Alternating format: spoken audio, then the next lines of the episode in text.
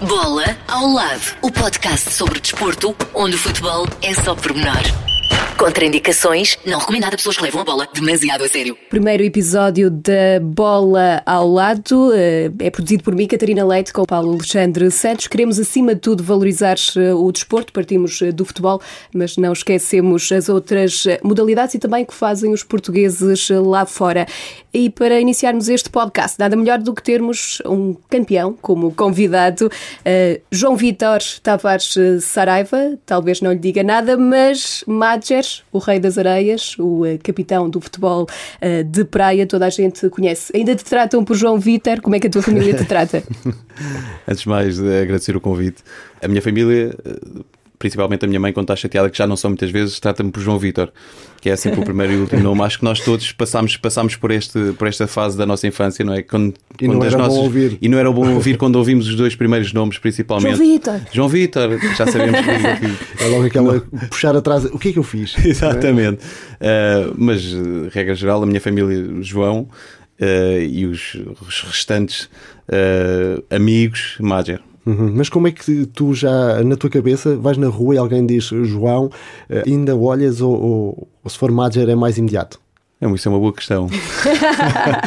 não, eu por acaso, outro dia a minha irmã, eu, eu encontrei-me com a minha irmã mais velha uh, no Cascais Shopping e ela começou João, João, João e só quando disse, oh Major, é que eu, é que eu olhei para trás e ela assim, tu nem a família já reconhece. Assim, pá, desculpa, mas, mas é porque eu para já não gosto muito de shoppings. Uhum. Uh, e segundo, quando estou nos shoppings, fecho-me naquele mundinho e, e, lá ia eu e a minha irmã teve que me tratar pela, pela alcunha. Uhum. Sendo que há uma razão para teres essa alcunha. Não, isto, isto é, um, é o grande contrassenso, sendo eu sportinguista, uh, assumido publicamente, não é? Uh, e tendo adotado o nome de um, de um grande expoente do Futebol Clube do Porto, e não só, e a nível mundial. O que é sempre bom quando nós somos associados a um, a um atleta que fez história, um grande atleta.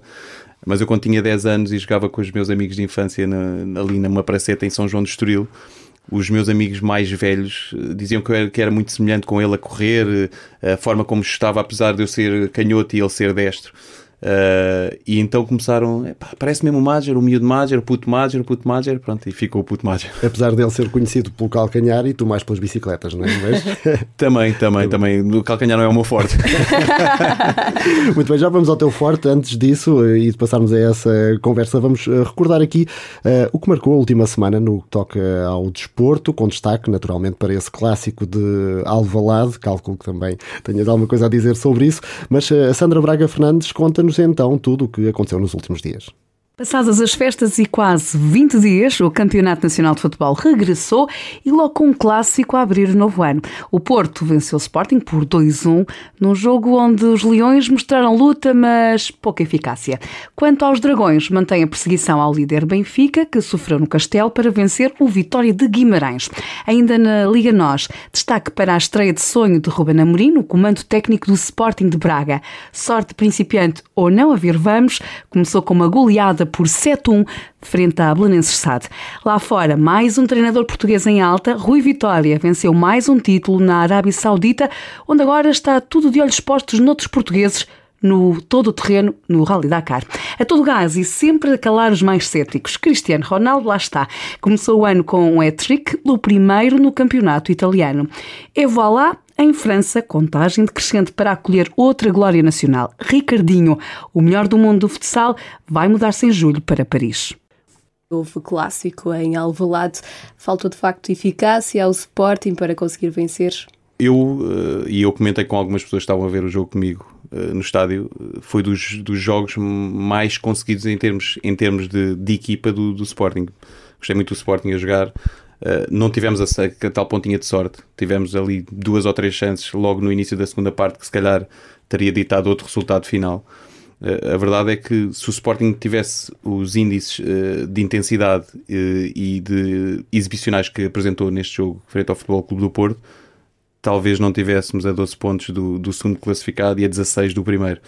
Uh, com isso, uh, acho que devemos aproveitar. Uh, eu, na minha vida, sempre fiz isto, mesmo tirando muita coisa positiva do negativo, e é isto que o plantel do Sporting tem que fazer: tem que se reorganizar rapidamente, porque ainda, apesar de ser difícil, mas ainda há muito campeonato pela frente. Uhum. E pode aproveitar também este momento de mercado de transferências, precisa de mais jogadores?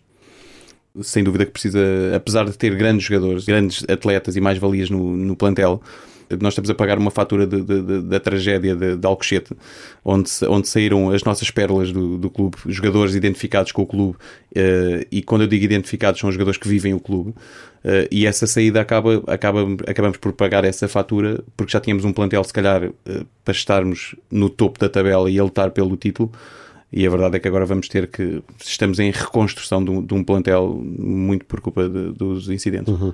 Tens contrato ainda com o Sporting. Sentia-se muito eh, eh nas modalidades eh, o impacto desta, destes acontecimentos de, de Alcochete ou foi algo que passou um bocadinho só mais pelo futebol? O clube acaba por pagar, eh, no, no, no geral, a, a fatura de, de, dos acontecimentos. Mais ainda quem é sportinguista e quem vive intensamente aquele clube e que ama aquele clube acaba por sofrer muito mais do, do, do, que os outros, não é? Que há muitos, muitos atletas, por mais que vivam o clube, não são sportinguistas e são profissionais, mas não são sportinguistas e não sentem da mesma forma que, por exemplo, como eu sinto e como tanto outro adepto sente. Uh, por isso, todas as, as, modalidades acabam por pagar essa fatura, porque o futebol é sem dúvida o grande, o grande alimento de, de, de um clube e, de, e, por sua vez, das, das, modalidades. Ou seja, se o futebol estiver bem, como é óbvio, as modalidades vão estar, vão estar saudáveis. Se o futebol não, não, não, não estiver bem, toda, toda a estrutura e todas as modalidades pagam caro uma fatura. Uhum. Tu vives uh, o Sporting como profissional e também como adepto. És cliente assíduo de Alvalade? Sou cliente assíduo. Eu sou do, do tempo uh, de, de, ir ver o Paulinho Cascavel, uh, de ir ver o, o velhinho estádio José Alvalade. Eu ia com o meu pai, entrava na nave para começar a ver o hockey patins ou outra modalidade de pavilhão e depois uh, passávamos para o, para o, estádio e aquilo era um programa familiar que é isso que eu, que eu lamento hoje em dia. Uh, eu lembro naquela altura uh, íamos em família e era espetacular, era um dia muito bem passado. Hoje em dia, muito por conta também da, da, da, televisão que coloca os jogos num horário, por exemplo, eu quero levar o meu filho ao futebol e se o Sporting jogar domingo à noite ou segunda-feira à noite, ele com, com, aulas no dia seguinte, apesar de lhe custar e de me custar a mim também, mas claro que uhum. temos que fazer aqui uma, uma, uma, gestão completamente diferente. O futebol eh, esteve de resto para ser o, o teu caminho, não fosse ali, uh, vamos um bocadinho ao início da tua carreira, mas como é que tudo isto começa? Começas pelo futebol e depois como é que vais parar ao futebol de praia? Bem, eu faço a formação no, no, no, Estoril, no Estoril Praia, uh, entre o Estoril Praia e o Estoril Atlético Clube, que é outro clube ali da, da zona aos 17 anos, quando era a minha transição de júnior para sénior, uh, acabo por ter um acidente, um acidente de moto, que é outra das minhas paixões. Uh, tenho o tal acidente, estou dois anos parado e depois uh, ainda tentei voltar. Passado dois anos, vi que tinha, tinha perdido muito. Uh, então tive que fazer, reorganizar a minha vida. comecei a trabalhar, voltei a estudar e depois, em 1997, o Carlos Xavier, que é, que é, meu, que é meu amigo que me conhece já há muitos anos, Uh, convidou-me para, para experimentar o futebol de praia num torneio amador em Carcavelos. A verdade é, é, confesso que ele andou ali duas semanas, cerca de duas semanas, a insistir, porque eu nem sabia que se jogava a nível organizado. nem se, eu disse-lhe: Olha, pá, não vou nada, agora vou experimentar futebol de praia. Nem sei, isso é o quê? Ou seja, eu nem sabia ao certo, sabia que havia uma seleção Sim. que jogava, mas eu nem sabia regras, não sabia nada. Pronto, ele tanto insistiu que venceu-me pelo cansaço e, e, pronto. E no final, no final dessa, dessa competição amadora lembro perfeitamente do selecionador na altura, que era o professor Bernabé, perguntou-me assim: Ó oh, miúdo, tu tens, tens passaporte? Eu na altura confesso que não tinha. Uh, não, não tenho passaporte. Não, mas olha, então é melhor isto fazer que vais com, para, connosco para o Campeonato do Mundo. E isto é em 1998, que era em uhum. janeiro de 98. Então foi, foi assim que começou a, a minha aventura no futebol de praia. Portanto, há males que vêm mesmo por bem, não é? Sem dúvida. e nessa altura era tudo bem diferente. O futebol de praia evoluiu muito nestes 20 anos, vá lá. Quando é que houve ali aquele clique que passaste a olhar para isto e a dizer assim, isto agora é uma coisa a séria? Eu tenho que agradecer sempre aos grandes embaixadores desta, desta modalidade, que foram os ex-jogadores que passaram para, não só para Portugal, mas pelo mundo inteiro, tendo em conta que era uma modalidade que necessitava dos nomes para ficar enraizada nos países Uh, nós tivemos uh, o Carlos Xavier, um exemplo, o Nunes, o Hernani, uh, o Zé Miguel, o Isaías, uhum. lá fora o Romário, o Cantona na França. eles realmente é que catapultaram isto para termos uma visibilidade que não existia, porque era uma modalidade relativamente recente, era necessário mesmo, mesmo esses, esses nomes. Uh, a verdade é que no início eh, era, um, era uma, um bocado uma brincadeira, ou seja, esses seis jogadores eram um bocado uh, o manter o bichinho do futebol vivo noutra, noutra vertente do futebol. Uh, mas depois, a partir de uma certa altura, a partir ali de 1999, já aparece um Brasil com alguns jogadores de futebol de praia mesmo, já aparece uma Espanha com alguns jogadores de futebol de praia mesmo, e aí é que nós tivemos que repensar um pouco na, na modalidade de forma a nos mantermos competitivos. Uh, e isso passaria sempre por meter sangue novo, jogadores só talhados para o futebol praia, e penso que tenha sido a grande mudança foi sem dúvida em 99. Hum, mas sentes que foste uma peça importante no crescimento do futebol praia? Eu sou grato por ter sido uma das peças, sem dúvida, de, de, de desenvolvimento e de promoção da modalidade nós quando começámos, eh, começámos a montar campos, a cartar águas, a lavar equipamentos em casa e chegar a 2019 uh, eh, campeão do mundo e olhar para trás, no meu último jogo olhar para trás, que eu rapidamente fiz uma retrospectiva e ver que nós criámos condições uh, em todo o mundo, porque não foi só em Portugal, mas em todo o mundo, para os atletas só se focarem naquilo que sabem fazer melhor, que é jogar uh, que chegámos às federações, chegámos à FIFA, agora mais recentemente chegámos à UEFA. Eu, eu claro que, que sou, sou, sou grato por fazer, por fazer parte dessa, dessa história. Uhum. Mas como é que olhas hoje em dia para a modalidade? Ainda há um caminho a percorrer, eh, nomeadamente na formação? O que é que ainda é preciso fazer? Não, ainda, ainda há muita coisa a fazer. Uh, a formação, uh, a vertente feminina também, que ainda, ainda não temos. Às vezes perguntam-me, então, mas porquê é que vocês não são modalidade olímpica? Essa é uma modalidade espetacular. A verdade é que temos que ter a vertente feminina porque senão não conseguimos ir aos Jogos Olímpicos. Pronto, isto é um tra trabalho difícil, é um trabalho uh, que, ainda, que ainda falta, falta muitos passos para dar. Uh, mas de qualquer forma, temos, também não nos podemos esquecer que é uma modalidade que está em Portugal desde 1996 e já, já muito uh, caminhamos, já, já muito sucesso temos, já somos uma modalidade respeitada, ao contrário de quando eu comecei, que viam que era o, grupo, tal grupo de amigos que até iam à praia e davam uns hum. pontapés na bola. A verdade é que nós conseguimos uh, transformar uma modalidade dita amadora numa modalidade totalmente profissional. Uhum. E o teu filho também quer seguir estas pisadas ou não? O meu filho, eu, ao contrário de tantos pais, eu nunca incuti no meu filho sonhos meus. uh, mas ele, como é óbvio, não é? E acompanhando a carreira do pai, ele joga futebol, futebol 11 Uh, lá está, porque ainda existe a lacuna na, na, formação de uhum. futebol de praia, mas ele já experimentou, já teve algumas experiências e, e então ele diz que, aliás, ele outro dia mandou, mandou um vídeo para um programa que eu fui da televisão, aquele não pôde estar presente, em que disse que, que queria ser melhor que o pai, por isso colocou já a fasquia lá em cima. Está elevado.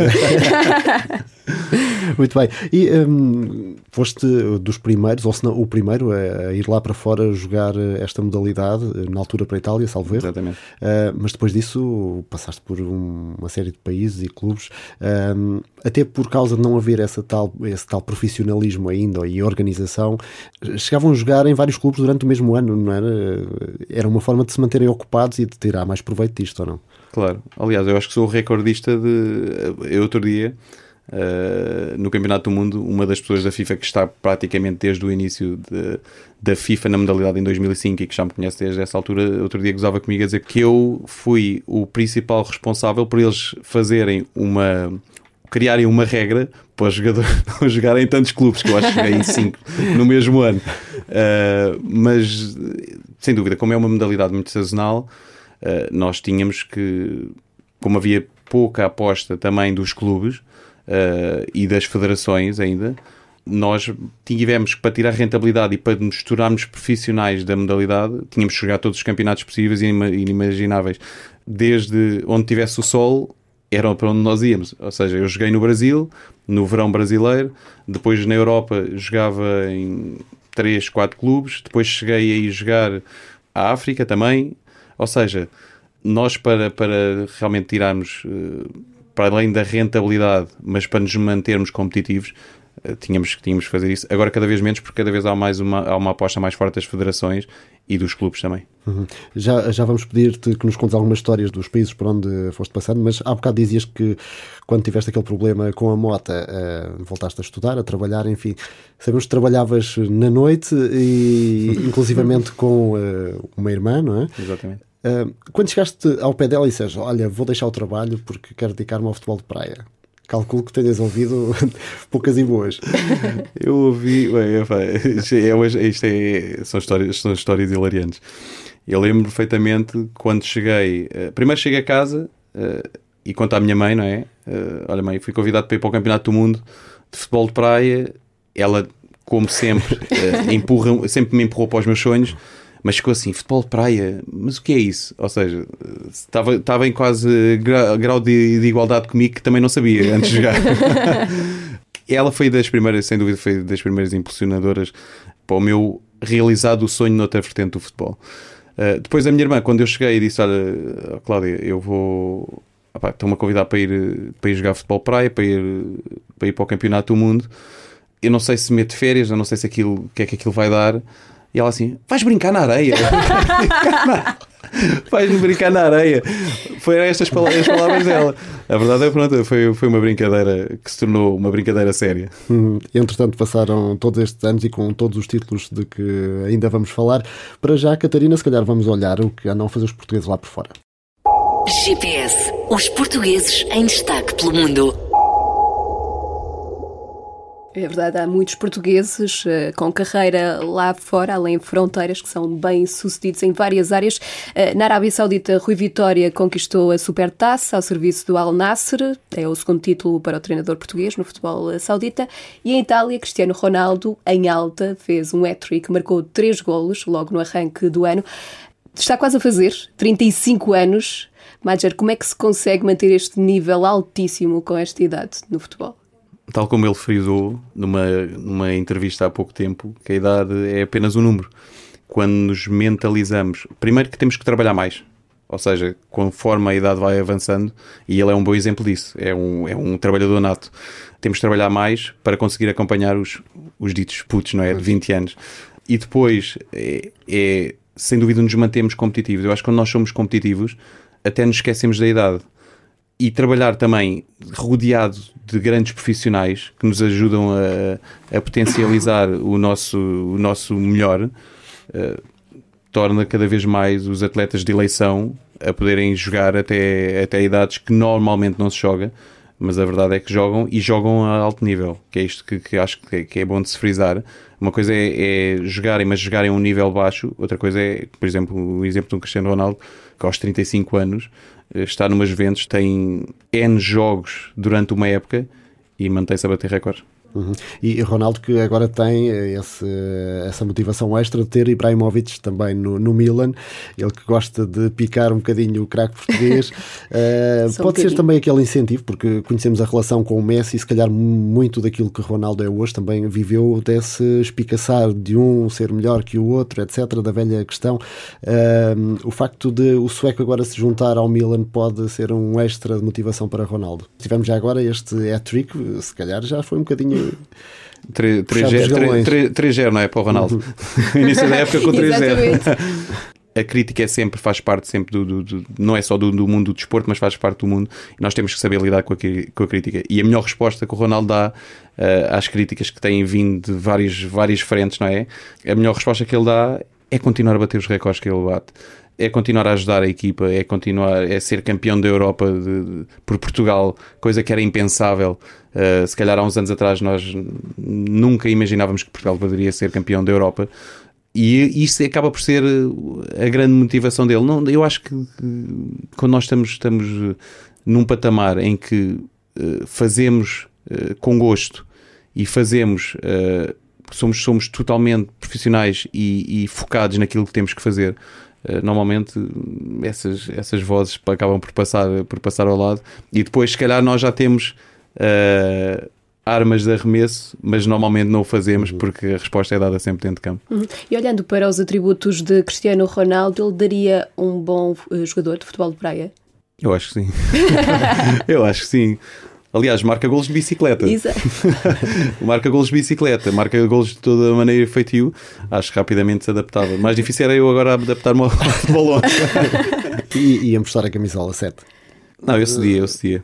Aliás, eu, eu, uh, eu sempre disse isto. Uh, para já a história da camisola 7 uh, foi a que estava disponível na altura, porque eu, eu entrei no meio das, das ditas cobras do futebol, não é? Uhum. E então disseram assim: miúdo, olha, está aí essa, e eu, está bem, eu, eu ainda, até podia ser o número zero, que eu vestia. E quem joga é o jogador, não é a camisola. Claro. Nem o número. Aliás, e já vestias a 7 antes do Ronaldo vestir a dele, não é? Exatamente. E já, já tinha sido melhor do mundo uma, vez, uma ou duas vezes antes dele ser. Muito bem, outro português em destaque neste início de ano, como foi sobretudo no final do ano que agora terminou, eh, é Jorge Jesus, que foi de resto também condecorado recentemente pelo Presidente da República, tal como vocês, a seleção de futebol de praia. Depois de vencer o Brasileirão, a Taça Libertadores pelo Flamengo, eh, que análise é que faz ao percurso de JJ no Brasil? Surpreendeu-te ah, de alguma forma ou esperavas este sucesso?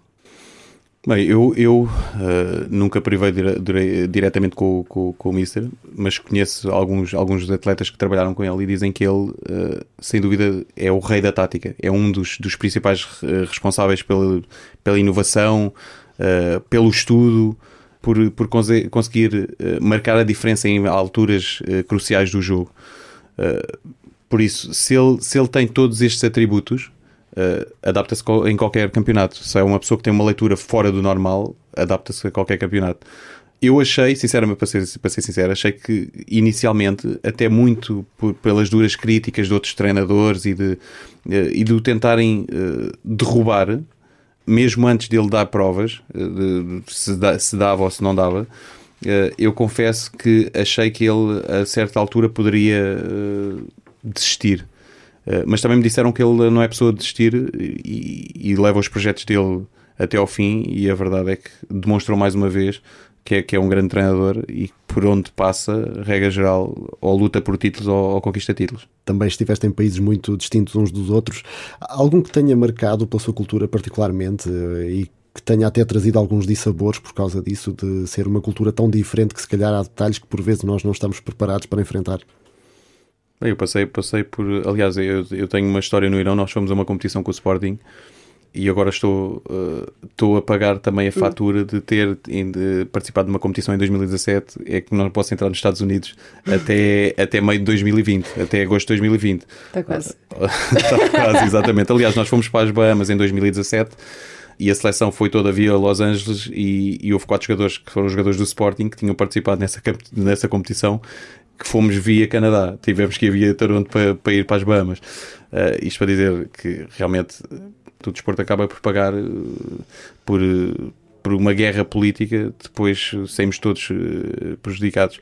Os países por onde eu passei, houve sem dúvida um que me marcou, que foi os Emirados Árabes, porque eu não, não estava habituado todo, e por onde eu joguei não tinha uma cultura nem, nem, nem se aproximava da, da cultura do, dos Emirados Árabes. Uh, e a verdade é que apanhei uma cultura, para já desportivamente, uh, muito aquém daquilo que estava à espera, porque os jogadores locais não têm cultura desportiva, não tinham. Ou seja, não tinham aquela, aquela força de vontade de irem treinar. A própria competição era se ganhar, ganhamos, se não ganhar, está tudo bem. Isto porquê? Porque eles, nas, porque aquilo isto é tudo mental, é, enraizaram nas mentes deles que o trabalho deles uh, no governo é o que é, a vida deles e o, e o desporto é um, acaba por ser um, um hobby. E, e, pronto, mais uma vez, os jogadores eh, que, que estiveram no, presentes no Dubai comigo, o caso do Coimbra, do Maier, que era um suíço que chegou lá connosco, o Jordan mais tarde, conseguimos mudar um bocado o chip deles e eles atualmente são uma das seleções das potências da Ásia e, e classificam-se muitas, muitas vezes para, para, para fases finais dos campeonatos do mundo. Uhum. E na Rússia ainda tiveste lá alguns anos. Uh, desde logo, falar em futebol de praia e Rússia parece uma coisa estranha, não é? Sim, o Mundial também foi no Paraguai. Exatamente. Mas, uh, como é que foi a experiência por lá? As pessoas uh, são realmente frias, como se diz? Ou foste bem recebido? Sentiste bem por lá? Eu tenho uma história na Rússia que eu acabei por conquistar as pessoas com quem trabalhei lá, porque eu, quando, quando fui assinar o meu primeiro contrato no Lokomotiv, assinei na altura não havia transferências, ou seja, depois das, das etapas concentradas pagavam-nos uh, o valor acordado no envelope e a verdade é que eu assino e passado, depois vim a Portugal e passado uma semana voltei para, para competir na, nas, nas primeiras cinco jornadas, que são jornadas concentradas, que era quinta, sexta, sábado, domingo e naquela vez, salvo erro, segunda-feira, que nós chegámos a jogar segunda-feira. E então o acordo era depois dessa, dessa etapa concentrada me pagarem uma das primeiras trans. E a verdade é que o presidente, que é, que é o Igor Pogadino, que ainda, que ainda está lá, que agora é meu amigo, que agora é meu amigo, deu-me um envelope. Eu, entretanto, estava hospedado no hotel, cheguei ao hotel, contei o dinheiro, mas contei o dinheiro 10, pá, 10 ou 20 vezes, porque ele estava-me a dar sempre dinheiro a mais. E eu achei aquilo estranhíssimo. E depois, antes de viajar de novo a regressar a Portugal, mandei-lhe uma mensagem, salvo erro, foi, foi por mensagem, que mandei-lhe uma mensagem a dizer: uh, Presidente, eu preciso falar consigo porque está aqui uma situação com o envelope. E cheguei ao pé dele e disse: Presidente, está, só não está com, intacto porque eu tive que contar, mas está conforme você me deu. Vai, isso tem dinheiro a mais. E ele mesmo, a, a máfia russa, deu-me assim uma chapada, a meio a apanhar a orelha e disse assim: Não, agora é bem-vindo ao, ao Locomotive e o dinheiro é teu. Portanto, era um teste. Claro. Foi um teste, foi um teste. E eu acho que a partir dali é que eu ganhei o respeito, o respeito de, e joguei lá quatro anos. Ainda uh, estávamos na, nos portugueses Sim, lá olhar fora. Eh, para os portugueses lá fora e há outro português, uh, regressamos aqui também ao futebol, Bernardo Silva. Ele tem magia nos pés, ele fez um golaço esta semana frente ao Manchester United. Como é que vês o percurso deste jovem talento? Uh, português. Nem há palavras já para descrever. Um, um, jogador que tem uma passagem, não, é, não, não, não, não diria apagada, mas que não teve muita oportunidade aqui em Portugal e que depois tem o sucesso que tem lá fora. Uh, a verdade é que uh, eu, a primeira vez que vi o Bernardo, vi o Bernardo na academia, num jogo contra, contra o Sporting, e que vi que, que havia magia ali. Isso é quem, quem, quem conhece o futebol sabe que, que, diferenciar quando há um jogador que, que é, poderá ser uma mais-valia uhum. uh, de tantos outros que por vezes nós olhamos e nem passam-nos ao lado. A verdade é que o Bernardo está a provar, sem dúvida, que é sequer talvez um dos sucessores do, do Ronaldo, até porque tem muito mais margem de progressão e mais anos para jogar. E não é fácil fazer uh, o que ele faz num campeonato inglês tão competitivo Uh, e ele acaba por ser um dos principais desequilibradores e, e, já dito pelo Guardiola que foi que é um dos melhores um dos melhores jogadores com quem ele está está a trabalhar. Também já deu para perceber que este podcast não é só sobre futebol, também vamos dar, Catarina, destaque aqui às outras modalidades. Uh, Sandra Braga Fernandes conta-nos o que aconteceu nos últimos dias. Extra bola. Porque nem tudo gira à volta do futebol. Início do ano é sinónimo de Rally Dakar, ainda que este ano seja na Arábia Saudita, uma nova era da competição depois de ter passado três décadas em África e mais uma na América do Sul. Seja onde for, o certo é que há vários portugueses sempre em ação, na maior e mais dura prova de todo o terreno do mundo. E para o mundo das Olimpíadas, Portugal já assegurou 30 atletas em Tóquio. O atletismo é para já a modalidade mais representada, com sete presenças. Destaca ainda para o regresso do tiro com armas de com João Paulo Azevedo, e para a estreia do surf com Frederico Moraes. No handball, está prestes a arrancar o europeu na Áustria, Noruega e Suécia.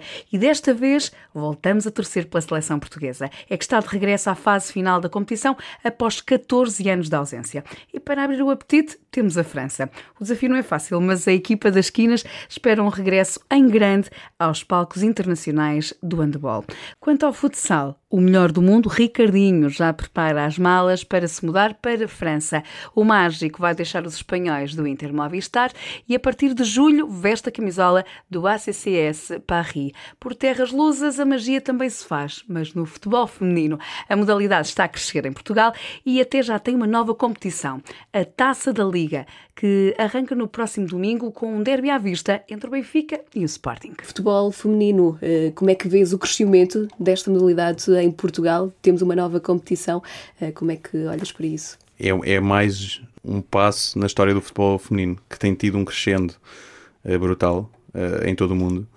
Estive presente na, na conferência de imprensa de lançamento da primeira taça da Liga de Futebol Feminino. Eu no dia anterior tinha visto, salvo erro no dia anterior, tinha visto exatamente um, sport, um Sporting Braga Sporting, onde estavam 1200 pessoas que informaram ontem, uh, só que as 1200 pessoas estavam colocadas fora uh, do raio das câmaras, então parece que estamos a ver, estamos a ver um jogo sem ninguém, à porta fechada. E eu fiz essa pergunta para tentar perceber, porque acho que o futebol uh, feminino tem um potencial enorme de crescimento, mas uh, talvez falte, falte limar um pouco estas, estas, estas arestas.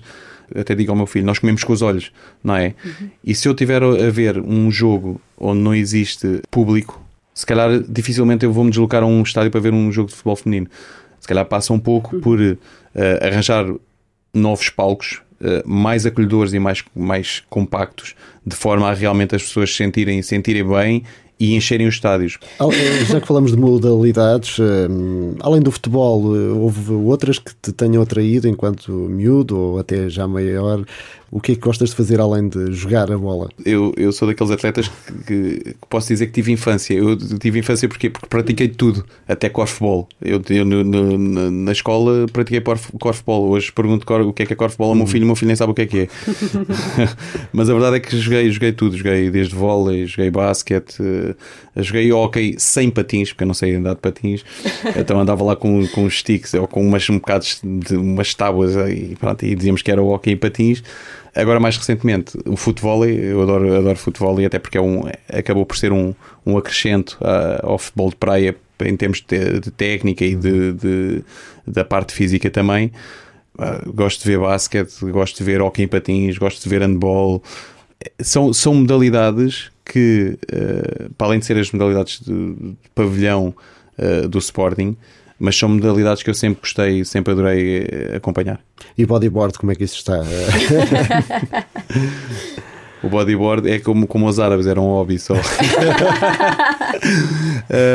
não, o, o, bodyboard eu ainda tentei há cerca de 6 anos com, com um teimoso de um amigo meu voltar ao mar. Pá, mas, e por incrível que pareça, isto até é vergonhoso para um desportista dizer isto, de começar a dar câimbras e sem apanhar uma onda, só a passar a arrebentação. E motas? Eh, tu tens uma paixão por motas, eh, segues a campanha de Miguel Oliveira no MotoGP, como é que vês a campanha dele?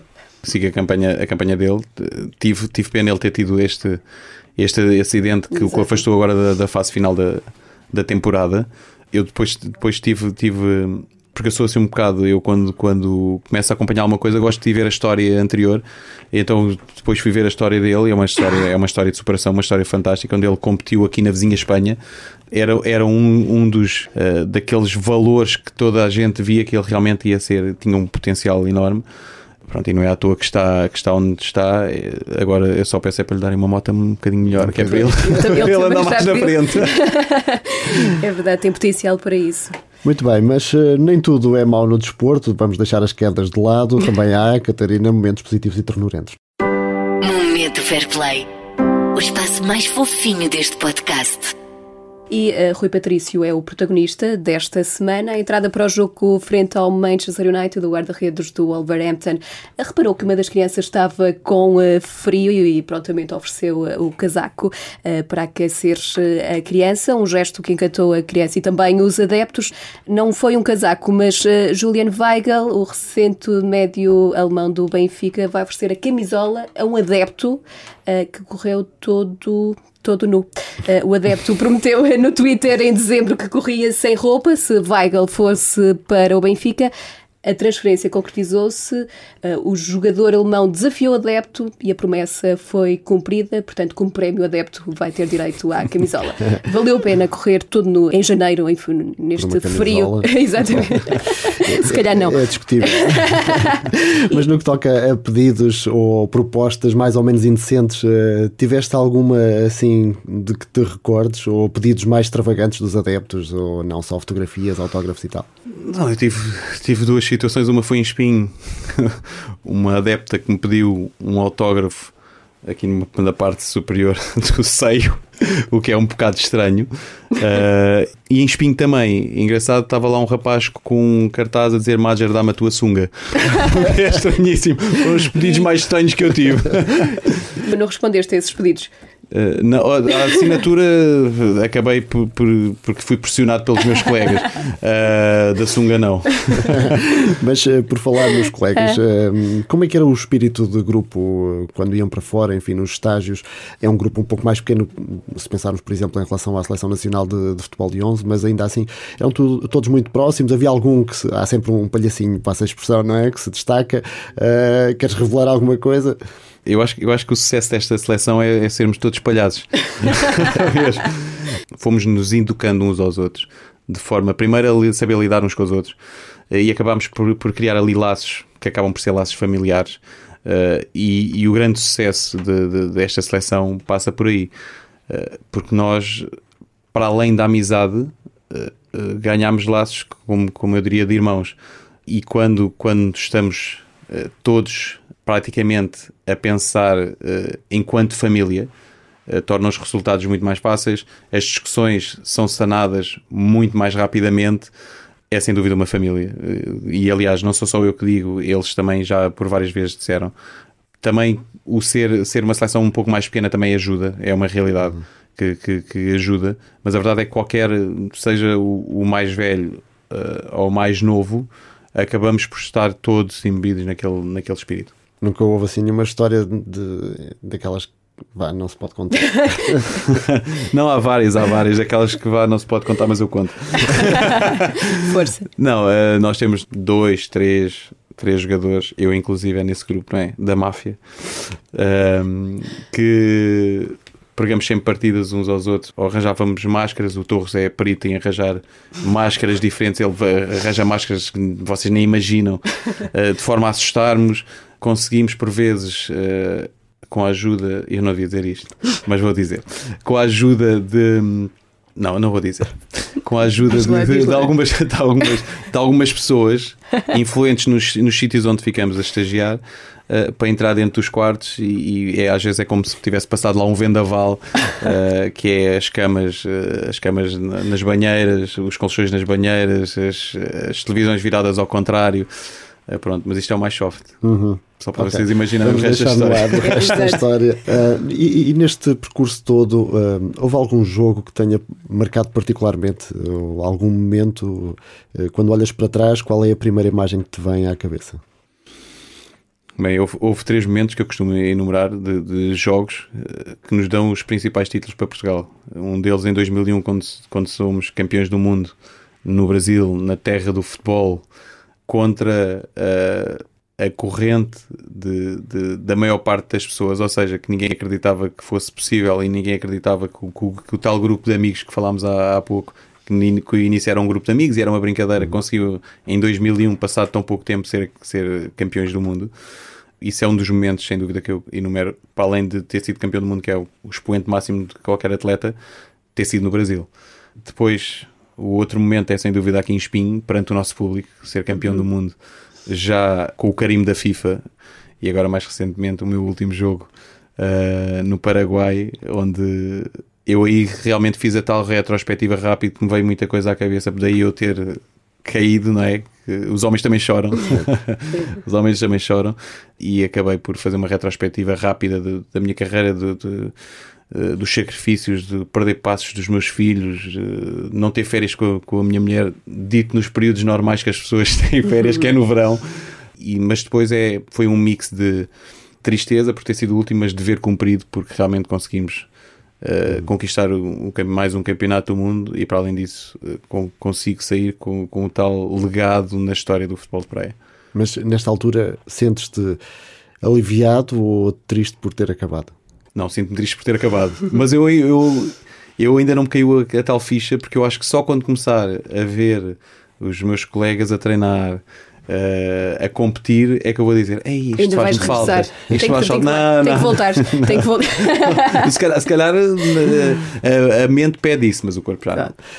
e no que toca a notícias menos positivas Catarina troféu desnecessário um prémio que ninguém quer levar para casa. Eh, esta semana destacamos os incidentes eh, no estádio Dom Afonso Henriques, no jogo entre o Vitória e o Benfica, com arremesso de cadeiras, também tochas eh, para o relevado. A Federação Portuguesa de Futebol já instaurou um processo disciplinar aos dois clubes. Major, tens algum momento menos positivo ao longo da tua carreira? Algo que possas destacar?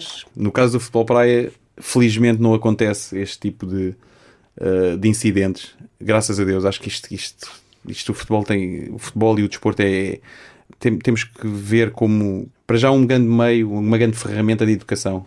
para, para tantas crianças e para tantos.